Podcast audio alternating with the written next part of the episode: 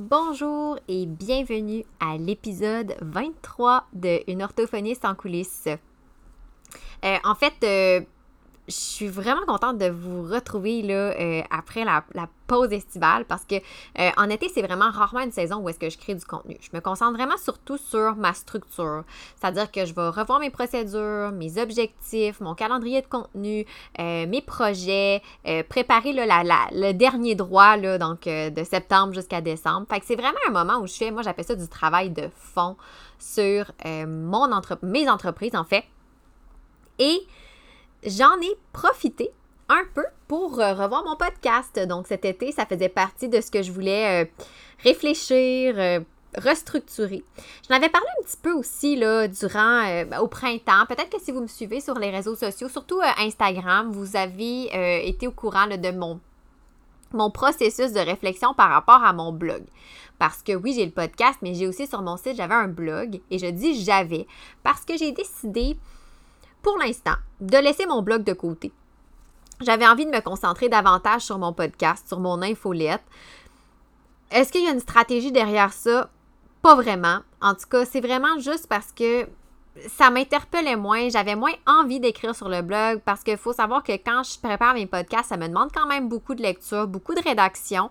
Puis je préférais aussi communiquer l'information oralement. Je trouve que surtout dans, dans l'optique où je, je prône un peu tout ce qui est d'optimiser son temps, la pratique efficace et tout. Mais je trouvais que ça s'inscrivait bien, là, le fait d'avoir un podcast là-dedans. Fait que ça m'a amené aussi ben, à revoir mon calendrier de contenu pour le podcast. Et là, pour l'automne, je prévois, c'est déjà cané, là, vous publiez un épisode par semaine. Avant, j'en faisais un par deux semaines parce que justement, j'avais le blog, mais là, vu que j'ai plus le blog, je vais all-in dans le podcast. En gros, là, par contre, ça va rester sensiblement le même type de podcast avec, tu sais, dans le fond, je, continue à parler des coulisses de l'orthophonie. OK, ça changera pas. Mais j'ai poussé un petit peu plus loin ma réflexion dans l'élaboration de mon contenu. Je reste encore avec mes capsules scientifiques. Mon but, c'est de vous en offrir une par mois. Puis en fait, mon but, c'est de le faire pour moi aussi parce que je trouve que quand je fais mes capsules scientifiques, j'accumule tellement souvent d'articles scientifiques que je veux lire. Ben, le fait d'en faire une par mois, ça me permet de choisir un article puis vraiment de l'approfondir. Donc, pour ma pratique aussi, je trouve ça super intéressant. À travers ça, il va y avoir des entrevues. J'avais déjà fait des entrevues par le passé, mais pas de façon euh, aussi systématique que ce que je prévois. Donc, à raison d'une fois par mois, il va y avoir une entrevue. Et j'ai vraiment hâte que vous découvriez, mes invités parce qu'en fait, les entrevues, J'en ai fait beaucoup durant l'été. J'en ai d'autres que je vais faire au courant de l'automne. Mais c'est que c'est des questions soit que moi je me pose et auxquelles j'ai pas la réponse en tant que professionnel ou qu'on me pose puis pour lesquelles j'ai pas la réponse. Fait je me suis dit que les entrevues c'était pour aller chercher des réponses à nos questions qu'on a en tant que professionnel, des personnes qui sont plus outillées que moi pour répondre à certaines questions. Et bien évidemment, ben vous le savez, mon dada à travers tout ça, c'est tout ce qui touche la gestion, l'organisation, de la pratique. Euh, tout le travail de fond, en fait, qui vient avec une pratique qui est à peu près jamais abordé. Tu sais, la fameuse tenue de dossier, la fameuse, les fameux suivis courriels, euh, comment qu'on gère notre liste d'attente, tout ça. Bien, ce sont toutes des choses qui sont moins abordées. Fait que c'est sûr que dans ce cas-ci, ça va peut-être parfois, dans certains cas, toucher un petit peu plus la pratique privée parce que c'est vraiment qu'est-ce que moi je connais. Mais euh, c'est vraiment là, euh, c'est quand même pour tout le monde. Puis de toute façon, avec le titre des épisodes, vous allez pouvoir sélectionner sans problème. Fait que vous voyez bien que, comme à mon habitude, ben, je vais faire des, épisodes qui répondent oui à vos questions. Si vous d'ailleurs, si vous me suivez sur Instagram, vous avez peut-être remarqué que je vous en ai posé pas mal dans les derniers mois, mais des, épisodes aussi qui répondent à mes questions. Je me dis clairement, s'il y a moi ou une autre personne qui se pose la question, sûrement qu'il y a quelqu'un d'autre aussi qui s'est posé la même question à un moment donné ou qui se la pose en ce moment. Fait c'est le but de mon épisode. Alors aujourd'hui, pour ouvrir la.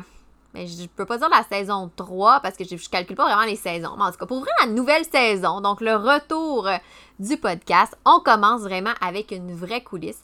Puis c'est une question en fait que je me suis fait poser à plusieurs reprises par rapport au fait de démarrer sa pratique privée, mais c'est aussi une réflexion que j'ai eue dans les derniers temps. Je vous en dis pas plus, mais aujourd'hui, je peux vous dire qu'on va, que je vous parle de comment c'est possible de démarrer sa pratique privée en mode bêta. Restez là pour la suite.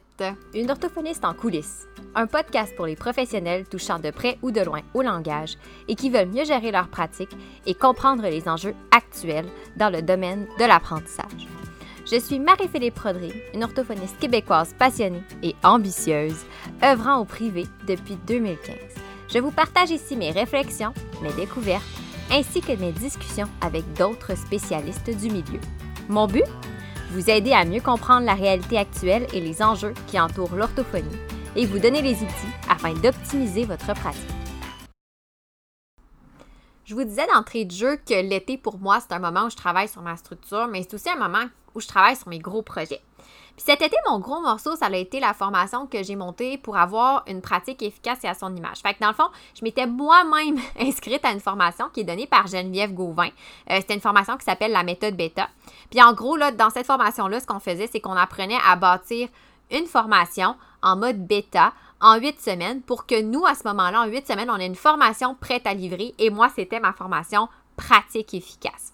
D'ailleurs, au moment où j'enregistre cet épisode de podcast, j'ai déjà comblé euh, en 72 heures toutes les places de la première cohorte. Je suis tellement contente. Puis je suis surtout contente de voir que ça, touche les collègues, mes collègues orthophonistes, orthopédagogues qui ont ce souci-là d'améliorer leur gestion, leur pratique.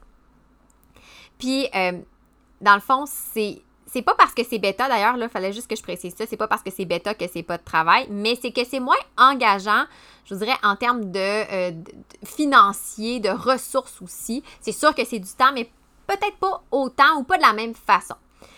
Si vous savez pas c'est quoi une méthode bêta, en fait, c'est quelque chose qui est très répandu dans le monde de l'entrepreneuriat. Dans le fond, c'est un peu comme faire un test. C'est-à-dire que dans le cas de la formation que j'ai montée, donc pratique efficace, je la développe au fur et à mesure que je l'offre. Bon, c'est sûr que vous comprenez que l'essentiel est déjà monté. J'ai déjà tout mon plan de cours, toute ma structure, mais euh, le contenu, j'ai une très bonne idée, mais j'ai pas monté encore le contenu de la semaine 6, par exemple. Je suis en train de travailler le contenu de la semaine 8, même si je sais d'emblée de quoi je vais parler et tout ça. Le but, en fait, de tout ça, c'est de minimiser les coûts pour optimiser les résultats tout en testant le marché. Autrement dit, ça ne sert à rien de mettre full temps, full argent pour quelque chose qui n'a pas encore été validé parce qu'on ne sait pas encore si ça va vendre. Là, vous voyez, moi, j'ai vendu toutes mes places en 72 heures. Je ne m'attendais pas du tout à ça, bien honnêtement. J'avais prévu une période de vente de deux semaines. Euh, et c'est un très beau problème, je suis super contente, mais j'aurais, ça aurait pu être complètement l'inverse. J'aurais pu vendre la moitié de mes places, on le sait jamais. Donc, avec une méthode bêta, ce que ça permet, c'est qu'avant de mettre toute mon énergie sur tout le flafla, le par flafla, qu'est-ce que j'entends, c'est les logiciels, le branding, le marketing, la pub, ben tu mets ton énergie d'abord et avant tout sur tout le contenu, parce que c'est ça l'essentiel, hein, c'est ce qu'on offre, c'est le contenu qu'on va livrer qui va rester à la fin, c'est pas la publicité qu'on a fait. Puis après ça, ben là, quand ma formation va avoir fait ses preuves, ben là, je vais pousser puis je vais investir davantage peut-être pour la faire grossir. À suivre. Mais pourquoi je vous parle de ça? C'est quoi le lien? Tu sais, je vous dis, OK, démarrer sa pratique, pratique privée en mode bêta, c'est parce que plus que j'avançais, moi, dans la formation que je montais, mais aussi dans la formation que je suivais avec Geneviève, la méthode bêta, plus que je voyais le lien avec le fait de démarrer sa pratique privée. Quand j'étais à la fin de ma maîtrise, on avait une présentation à faire sur un sujet qui n'avait euh, pas été vu durant notre formation. Puis, euh, comme tout ce qui encadre la pratique au privé, euh, ben, pas les clients en général, mais tout ce qui est en coulisses, d'où le nom de mon podcast, petit jeu de mots, hein, c'est rarement, voire pas mentionné pendant notre, cheminement. Fait il y avait une équipe dans, ma cohorte euh, à l'école qui avait fait sa présentation sur ce que ça impliquait de se lancer au privé, plus en termes de justement de gestion, d'organisation, de frais, de coûts, de temps. Et eux, dans le fond, ils ont parlé avec différentes orthophonistes, des propriétaires de cliniques, puis ils avaient conclu que pour démarrer sa clinique, ça coûte entre 25 et 30 000 euh, personnellement, jusqu'à il y a encore pas si longtemps, j'aurais été 100% d'accord. C'est-à-dire que, c'est-à-dire que c'est pas mal le montant que j'ai moi-même investi pour démarrer ma propre clinique. C'est sûr qu'on s'entend, là, on peut dépenser pas mal plus. je veux dire, euh, c'est une moyenne, mais on peut aussi dépenser beaucoup moins. Et c'est là le lien avec la formule bêta. C'est possible, à mon avis, d'une certaine façon, on s'entend, de démarrer sa clinique au privé en limitant les coûts puis en bâtissant le projet une étape à la fois, au fur et à mesure qu'on a des revenus qui entrent, tout en respectant les normes qui sont dictées, qui sont dictées par l'ordre. Mais pour faire ça, ben, c'est sûr qu'il faut savoir quelles étapes suivre. Fait que j'ai réfléchi à tout ça euh, avant de vous parler d'épisodes de podcast, bien évidemment. Et j'ai mis le doigt sur quatre grands points qui, à mon avis, peuvent permettre à quelqu'un de démarrer une clinique en mode bêta. Ou de démarrer, je dirais pas une clinique, mais une pratique, disons-le ainsi. Pour faire la distinction, pour moi, une clinique, c'est vraiment l'établissement et une pratique, c'est euh, avoir sa clientèle. Donc, c'est pas nécessairement associé à être propriétaire d'une clinique. Je fais juste la distinction. Ben, la façon la plus simple, donc le premier, c'est de joindre une clinique qui est déjà établie. Donc, la façon la plus simple de se lancer au privé en mode bêta, à mon avis, ben, c'est ça, c'est de rejoindre une clinique. Ça implique pratiquement aucune dépense au départ, sauf, mettons, si ça te tente. si ça te tente de t'acheter euh, des jeux, du matériel pour toi, pour euh, utiliser, pour avoir ton propre matériel, oui, ça c'est correct, mais c'est pas obligatoire. Parce que souvent, quand tu joins une clinique qui existe déjà, ben, tu vas avoir accès à des locaux, à du matériel, euh, peut-être même une équipe de secrétariat, une liste d'attente de clients, euh, pas besoin de faire de prospection, de publicité, de marketing. Tout est comme un peu un clé en main. Ça te permet de bâtir, de te concentrer sur bâtir ta clientèle, ta pratique à moindre coût. Je dirais que pour une personne qui n'est pas certaine que le privé va lui, va lui convenir, puis qui préfère ne pas trop y aller all-in, donc de garder une petite réserve, à mon avis, c'est la meilleure façon de faire pour l'essayer, pour juste se tremper les orteils. Puis en plus, ce qui est vraiment cool, c'est que je sais pas, c'est peut-être depuis la COVID, mais il y a de plus en plus de cliniques qui offrent la possibilité de travailler avec elles euh, sous différentes formules. Puis moi, je trouve ça vraiment génial parce que ça rejoint un point que je vais euh, aborder un petit peu plus tard, qui est de cibler sa clientèle puis ses forces. Fait qu'en fait, il y a des cliniques qui, selon ce que toi, tu recherches comme travailleur autonome, tu peux travailler, ils vont t'offrir de travailler directement de ta maison. Donc, tu pourrais faire que de la télépratique et tu n'auras pas à faire de pub, c'est-à-dire qu'ils euh, vont te fournir les clients parce qu'on s'entend que c'est pas tout le monde qui est à l'aise avec les réseaux sociaux puis qui a le goût d'apprivoiser la bête. Parce que oui, là, je vous le confirme, pour être là-dessus, là, c'est vraiment une, toute une machine, cette affaire-là, les réseaux sociaux. C'est pas toujours évident. Il euh, faut, faut, y a certaines notions à comprendre. Fait que si tu veux, mettons, travailler de la maison, tu veux pas investir dans des rénaux, ben, tu pourrais dire, ben, je fais de la télépratique, mais je veux pas me lancer puis partir à zéro. Donc, je vais joindre une clinique. Il y a des cliniques qui offrent cette option-là de, faire partie de leur équipe en étant de chez toi. Euh, si tu veux pas travailler de la maison parce que ça peut arriver. C'est pas tout le monde qui est bien chez soi. Ben, pas qui est bien, mais dans le fond, il y en a qui disent, ben, moi, je suis pas efficace à la maison parce que je vais penser à faire mon lavage, mon ménage, je pense à tout sauf mon travail. Euh, ou que tu n'as pas l'espace pour le faire, ben, tu peux très bien rejoindre une clinique aussi dans leurs locaux, pas très loin de chez toi quand ça donne. Et là, ce qui est le fun, c'est que tu peux rejoindre la clinique à raison de quelques heures par semaine, par, jour, donc des journées par semaine. Euh, et là, bref, il y a pas, les options ne manquent pas. Ça, c'est, je dirais, le premier, euh, la formule bêta classique pour moi de démarrer sa, sa pratique au privé en mode bêta. Mais si vous dites, OK, non, mais moi, je veux vraiment je veux vraiment partir à mon compte. Je vais être très autonome. C'est pas grave si je suis toute seule dans mon sous-sol, ça me dérange pas. Euh, je vais être toute seule dans ma. Ou même pas, je veux partir une clinique puis avoir d'autres personnes avec moi. Ben là, il y a d'autres éléments à considérer pour rester en mode bêta puis diminuer vos coûts. Parce que, comme je vous l'ai dit tantôt, c'est pas mal en moyenne. Le, modèle classique, c'est du 25 à 30 000. Mais ça peut être plus que ça si vous voulez. Là. Mais moi, je vous dis que ça peut être moins ça. La première, première chose à faire si vous voulez pas joindre une clinique, mais que vous voulez vous partir de votre côté, c'est de cibler votre clientèle. Là, je pense que c'est un secret pour personne. Moi, j'aime ça, le fait de pouvoir euh, me spécialiser auprès d'un nombre limité de clientèle. Dans mon cas, j'ai seulement deux clientèles, c'est-à-dire la clientèle d'âge scolaire, puis même scolaire, c'est à partir de quatrième année et le secondaire, euh, et les tomes. Je suis vraiment pas, je le redis, je ne suis pas du tout contre celles qui préfèrent voir plusieurs types de, clientèle. Je crois que c'est différent pour chacune. Moi, je sais que c'est pas pour moi. Euh, puis je respecte le choix de voir plusieurs types de clientèle. À mon avis, je trouve que si on reste dans l'optique de démarrer en mode bêta, je crois que le fait de se spécialiser, c'est une bonne façon de réduire les coûts. Puis là, peut-être que vous dites, ouais, mais non, c'est contre-intuitif parce que si je fais juste une clientèle, ça va être plus long monter ma clientèle. Je vous promets, c'est le contraire. Parce que si vous vous spécialisez dans une seule clientèle, c'est pas long que votre nom pour cette clientèle-là va se faire plus rapidement que si vous êtes plus généraliste. Euh, et ça, c'est dans tous les secteurs. Souvent, quand on, essaie, tu sais, c'est tout le le principe de trop, c'est comme pas assez, mais ça va aider pour ça. Mais si vous décidez de faire plusieurs clientèles, c'est libre à vous aussi. Mais le fait de se spécialiser, bien, premièrement, en termes de coûts, ça vous permet, même si vous dites, ouais, mais là, ma clientèle va monter moins vite, c'est vrai, mais ça va vous avoir coûté plus cher parce que ça va vous permettre d'avoir acheté moins de matériel diversifié, moins de tests. Parce qu'on se va se le dire, là, après le loyer, là, puis mettons le mobilier, le matériel, c'est pas mal ce qui coûte le plus cher. Je sais là, que quand on commence aussi, c'est dur d'établir clairement vers quelle clientèle on va se tourner. Il y a tellement de facteurs à considérer, puis souvent, ben, ces facteurs-là vont se préciser en cours de route. Mais ça reste que on est quand même capable d'avoir une petite idée. Là. Si je me prends en exemple, moi, quand j'ai terminé ma maîtrise, je savais que la clientèle adulte, c'était pas pour moi. J'aimais aussi le préscolaire, mais ça me passionnait pas autant que le scolaire. C'était vraiment ce qui venait me chercher, moi, c'était le scolaire. Au début, au début, je n'étais pas aussi nichée que je le suis maintenant. Au début, je faisais vraiment toute la clientèle d'âge scolaire. Fait je commençais, mettons, la première année euh, jusqu'à secondaire. Puis, à un moment je me suis rendu compte que j'aimais les plus vieux.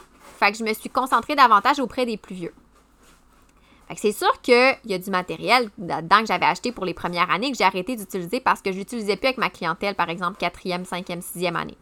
Mais la beauté de la chose, c'est que euh, si jamais vous dites, bon, ben finalement, j'avais acheté du matériel pour faire du presco, j'aime moins ça, ou inversement, j'avais acheté du matériel pour faire du scolaire, j'aime moins ça, je préfère faire du presco, ben, vous pouvez quand même le revendre pour en acheter d'autres qui vous conviendra davantage. D'ailleurs, un petit conseil au passage, là, achetez pas au cas où. Ça, c'est une autre façon de rester en mode bêta. Je vous confirme que si vous achetez du stock juste parce qu'il a l'air cool, bien, vous n'avez pas pris le temps de l'explorer le jeu ou vous l'achetez parce qu'il est en rabais et ça a l'air bien cool. En tout cas, je parle peut-être que c'est juste moi, mais je parle par expérience personnelle. Moi, toutes les fois où j'ai acheté au cas où, les chances que ça, ça me serve, c'était pratiquement nul. Puis en plus, ben, plus on achète de matériel, plus ça prend de l'espace. Plus ça prend de l'espace, plus ça nous coûte cher parce qu'on a besoin soit d'avoir plus de, de rangement, soit qu'on a besoin d'avoir un loyer ou un local plus grand. Bref, on n'est plus dans le principe du mode bêta. Fait que ça, c'est quelque chose aussi à, garder, à garder en tête. On y va petit à petit. Puis si jamais, mettons, vous voyez qu'il vous manque des tests, là, parce que je sais, là, c'est souvent difficile à trouver dans l'usager, là, ben, mettons que vous dites, OK, c'est une clientèle qui m'intéresse. Je commence avec cette clientèle-là. Je suis pas prête à payer le, test qui est 1500 par exemple. Ben, pourquoi pas l'emprunter le, à une collègue juste une fois avant de l'acheter ou le louer. c'est comme dans une clinique, vous, la clinique achète le test. Bon, ben, c'est la même chose. Vous, vous achetez, vous pourriez acheter euh, les, les, feuilles de passation. Donc, vous lui achetez une copie, vous faites passer le test, puis là, si vous voyez que ça convient, vous pouvez l'emprunter, l'acheter, pardon, euh, donc, au prix que ça coûte, ben, ça va vous sauver du temps euh, et de l'argent. Puis partant, ce que j'entends ici, c'est vraiment le temps d'attente pour les délais de livraison parce que ça, c'est l'autre chose. Si vous commandez un test qui coûte, mettons, c'est ça, 1500 ben, ça fait que le temps que vous le receviez, des fois, c'est moins long, des fois, c'est plus long, ça dépend là, des tests, mais ça fait que vous devez attendre avant de pouvoir faire vos premières évals. Fait que c'est, tout ça qui peut jouer en, en, bout. Tandis que là, si vous dites, OK, ben, je, l'emprunte à quelqu'un, je le trouve super intéressant, tout de suite, j'ai fini ma rencontre, je le, je réserve, j'en achète un. Donc, déjà, vous êtes plus dans le momentum. C'est un peu un principe bêta aussi. Dans le, le bêta, on est tout le temps un peu dans le momentum. Un autre élément, donc le troisième élément pour être en mode bêta, c'est de déterminer ses forces et ses intérêts. J'ai euh, bon, j'ai pas mal parlé des aspects plus classiques du fait de démarrer au privé, mais il faut pas négliger tout ce qui touche la gestion le branding puis le marketing. Puis quand je parle de force et d'intérêt, là, c'est plus de ce côté-là. Je parle pas de clientèle cible, je parle vraiment plus pour le, le, day-to-day. Là. Parce qu'on va se le dire, là, être au privé, ben, c'est avoir une entreprise. Puis même si vous êtes travailleur autonome, c'est une forme d'entreprise. Puis pour que cette entreprise fonctionne, ben, il faut que vous puissiez vous faire connaître évidemment, c'est sûr qu'on s'entend, il faut toujours le faire dans les règles de l'art en s'assurant de respecter le, code déontologique, mais pareil. Parce que si vous êtes comme moi, je pense que je consulte le code déontologique à peu près toutes les deux semaines pour être certaine. Je suis dans des questions. Euh, il n'est jamais bien loin, mon code déonto. Mais c'est ça. Surtout quand il était question de marketing et tout ça, je, pense que l'ordre, ils me connaissent par cœur. Je, leur écris souvent. Fait avant de faire quoi que ce soit, dans le fond, pour tout ce qui est marketing ou euh, même votre site web, page web, euh, page Facebook, pardon, prenez un moment pour vous questionner par rapport à tout ça. C'est important de savoir qu'est-ce que vous voulez faire, de savoir aussi ce sur quoi vous êtes prêt à investir du temps. Parce que mettons, moi je me donne un exemple, moi j'adore tout ce qui est création de contenu.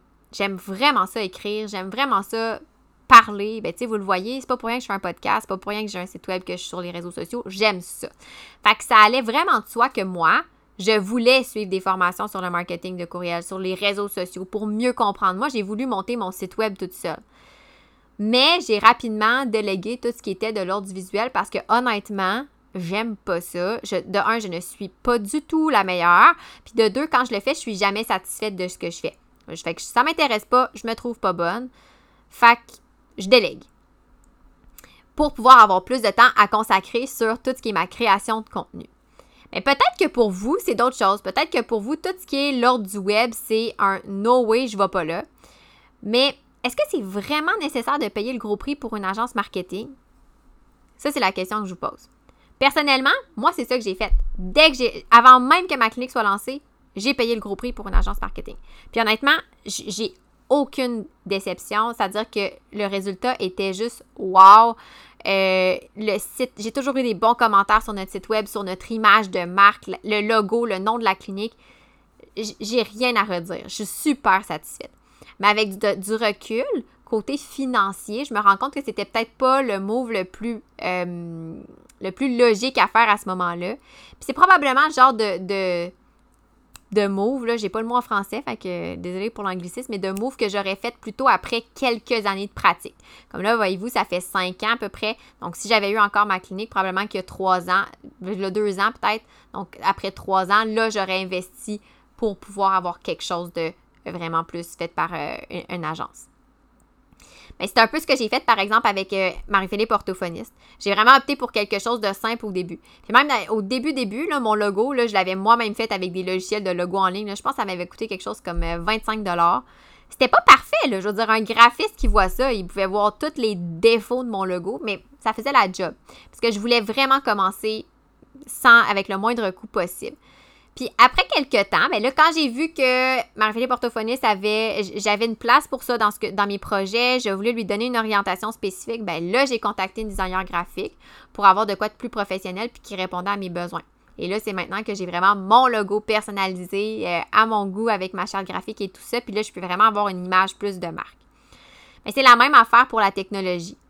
Il y a plusieurs des personnes que j'accompagne quand je fais du mentorat qui me disent qui veulent passer en mode techno parce que ça a l'air plus efficace, mais que ça leur gruge beaucoup de temps d'adapter tout ça en techno.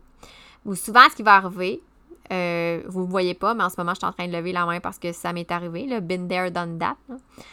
Euh, les personnes vont s'abonner à des logiciels, mais ils n'ont pas la patience puis les compétences pour exploiter les logiciels. Fait que là, quand tu t'abonnes à un logiciel, ben des fois, ça va faire un 300, c'est souvent ça des abonnements, surtout quand c'est annuel. mettons, on est 200, 300, 400 dollars à chaque fois, c'est ben, quand même un gros montant, le 400, on s'entend. Surtout quand on débute, là, euh, puis qu'on ne l'a pas nécessairement. Mais même si vous l'avez, si on cumule tous ces abonnements-là, en tout cas, moi, je vous le dis par expérience, là, j'ai quelques centaines de dollars que j'ai mis dans des tests qui ne m'ont jamais servi. D'ailleurs, au moment où j'enregistre l'épisode, pas plus tard que ce matin, j'ai euh, dû euh, faire un, contacter un, un logiciel parce que j'avais oublié d'annuler mon, renouvellement d'abonnement d'un logiciel que j'ai pas utilisé du tout. Fait que j'ai vu que ça a été facturé. Mais c'était un 250 justement. Fait que là, j'ai été remboursée, mais donc c'est tous ces, éléments-là qui sont à considérer. Puis il faut savoir aussi que c'est pas parce que ça fonctionne pour une autre que ça fonctionne forcément pour vous, puis c'est bien correct comme ça. Moi, c'est vraiment ça. Souvent, les gens disent Ah, ben, je vois que tu utilises tel, tel, tel logiciel, moi aussi, j'aimerais ça. Mais est-ce que est-ce que c'est vraiment nécessaire pour cette personne-là d'utiliser si son système qu'elle a actuellement lui convient? Nécessairement. Parce que la beauté d'être en mode bêta, c'est de se donner le droit de tester, de voir ce qui nous convient, ce dont on a réellement besoin avant de se lancer. Fait c'est un petit peu ça. Puis c'est exactement ce que je vis moi en ce moment pendant que je travaille sur la formation que je montre le pratique efficace. Euh, dans la formation, la, formatrice nous présente plein de logiciels intéressants qu'on pourrait utiliser et qui sont payants. Puis à chaque fois, elle nous dit, regardez, le but, c'est de ne pas dépenser trop vite avant d'avoir fait vos preuves. Donc, essayez avec les ressources que vous avez en ce moment. Puis plus vous allez avancer, plus vous allez pouvoir euh, voir qu'est-ce qui fonctionne pas, qu'est-ce qui vous plaît pas, qu'est-ce qui vous pèse, puis ajuster tout ça. C'est vrai, là, qu'en ce moment, je vous cache pas, j'aurais le goût de les acheter, les logiciels qu'elle propose, parce qu'ils ont l'air tellement bien pour me simplifier la vie, là.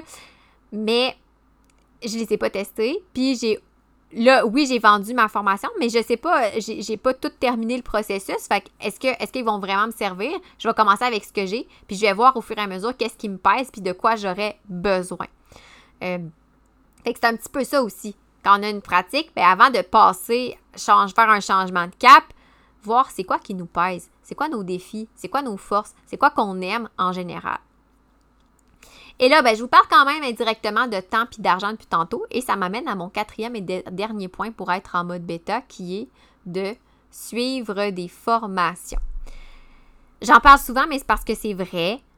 on, peut mettre le, le temps puis de l'argent, on peut mettre plus de temps pour sauver de l'argent ou payer pour sauver du temps. C'est un peu euh, comme, mettons, quelqu'un qui déciderait de faire une autoconstruction.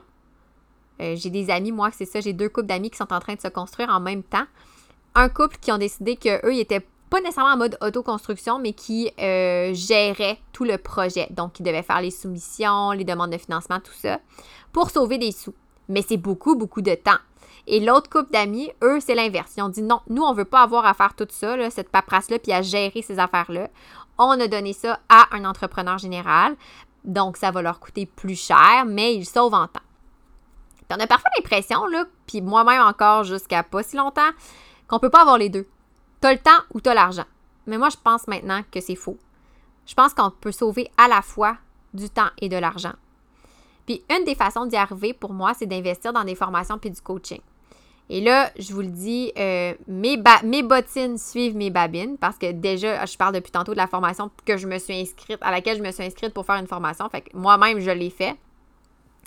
Si on parle de chiffres, ça m'a coûté environ 1200 dollars pour faire la formation de la méthode bêta. Honnêtement, si j'avais pas suivi cette formation-là, premièrement, je suis même pas sûre que ma formation serait, montée puis serait déjà euh, vendue au moment où je vous parle.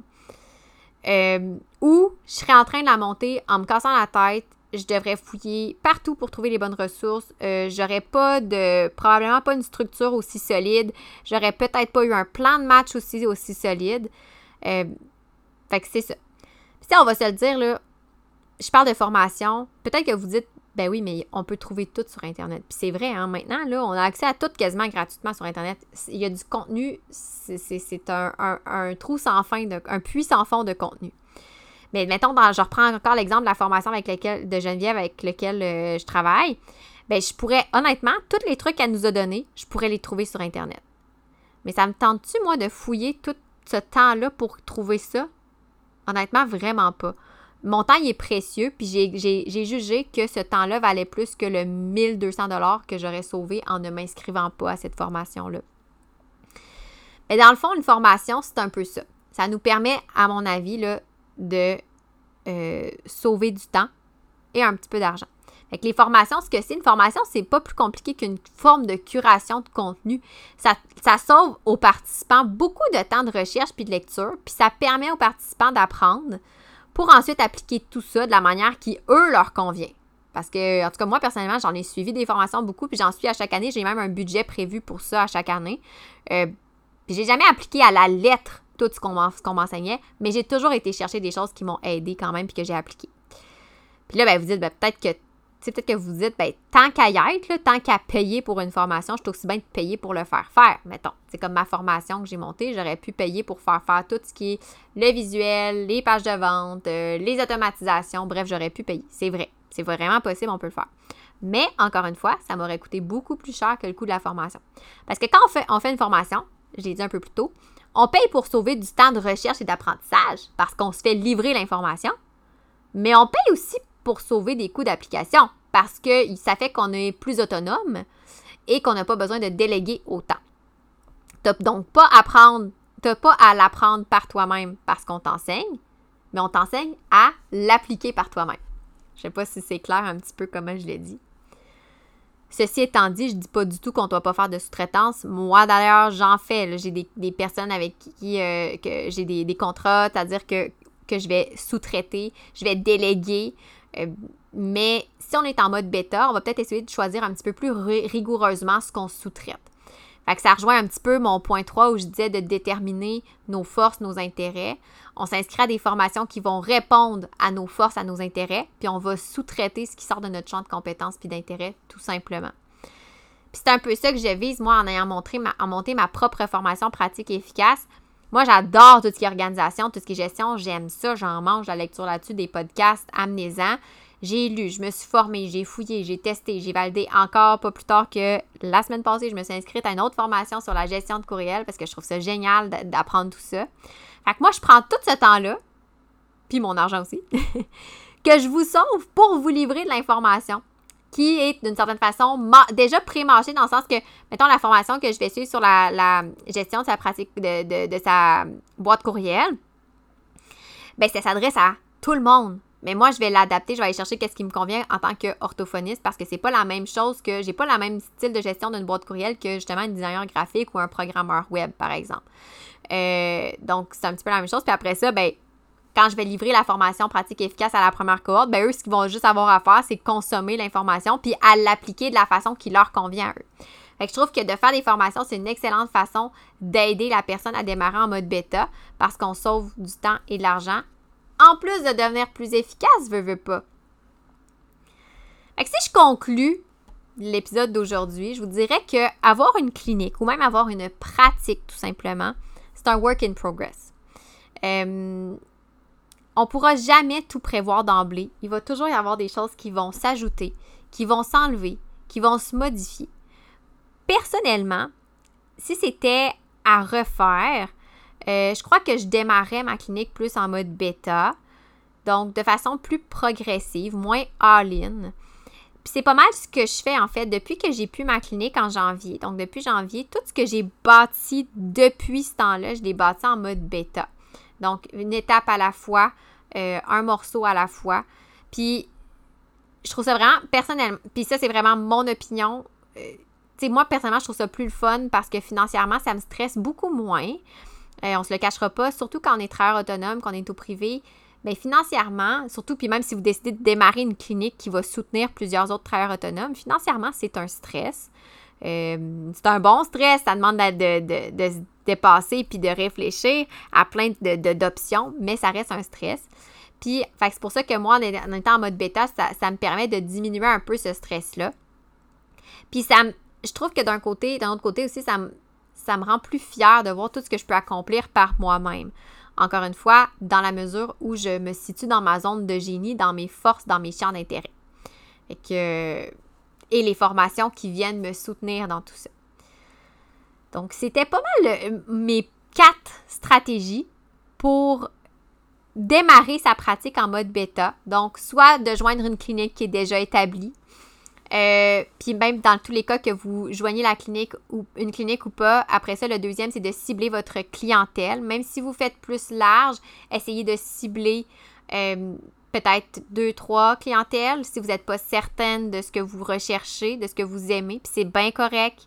Ah, on y va, je, viens de, le dire, on y va progressivement, une étape à la fois. Euh, après ça, le troisième point, c'est de déterminer vos forces et vos intérêts pas par rapport à vos clients. Ben, ça peut être par rapport à vos clients, votre clientèle, mais je dirais plus par rapport à tout ce qui est en arrière, en arrière-scène, dans les coulisses.